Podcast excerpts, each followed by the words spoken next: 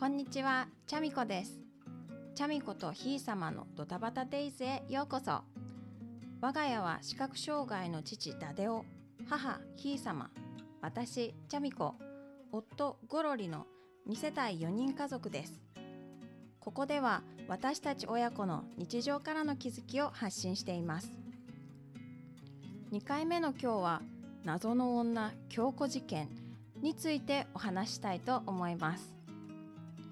父ダデオが目の見えない人の携帯の使い方について習い始めた頃約4ヶ月くらい前なんですけどある日突然食事中に悩んでいる感じだったので「ダデさんどうしたの?」と聞いたら「尻にするか京子にするか」って言い出したんですね。いや誰京子何そのモテを発言？と思ったら父は携帯を見せてきました。するとそこには音声読み上げ機能の声の選択画面がありました。皆さんもご存知の「Hey Siri」の Siri あ反応してもうた。ちょっとリアルに反応されてしまった。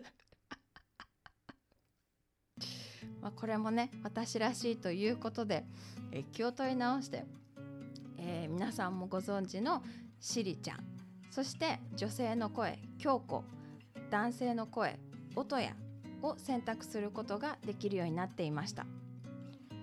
父はしりちゃんか京子さんかどちらが聞きやすいかで悩んでいたんです。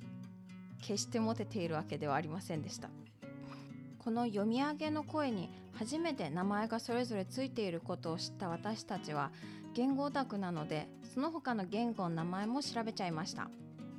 英語だと Samantha や Alex ドイツ語だと Anna や Marcus でした。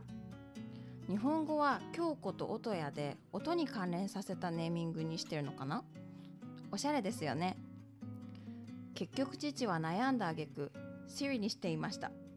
なんだよ結局 Siri なんか。いつも父にはずっこけさせられている私たちです。それでは今日も元気に楽しもう。最後までお聴きいただきありがとうございました。またね。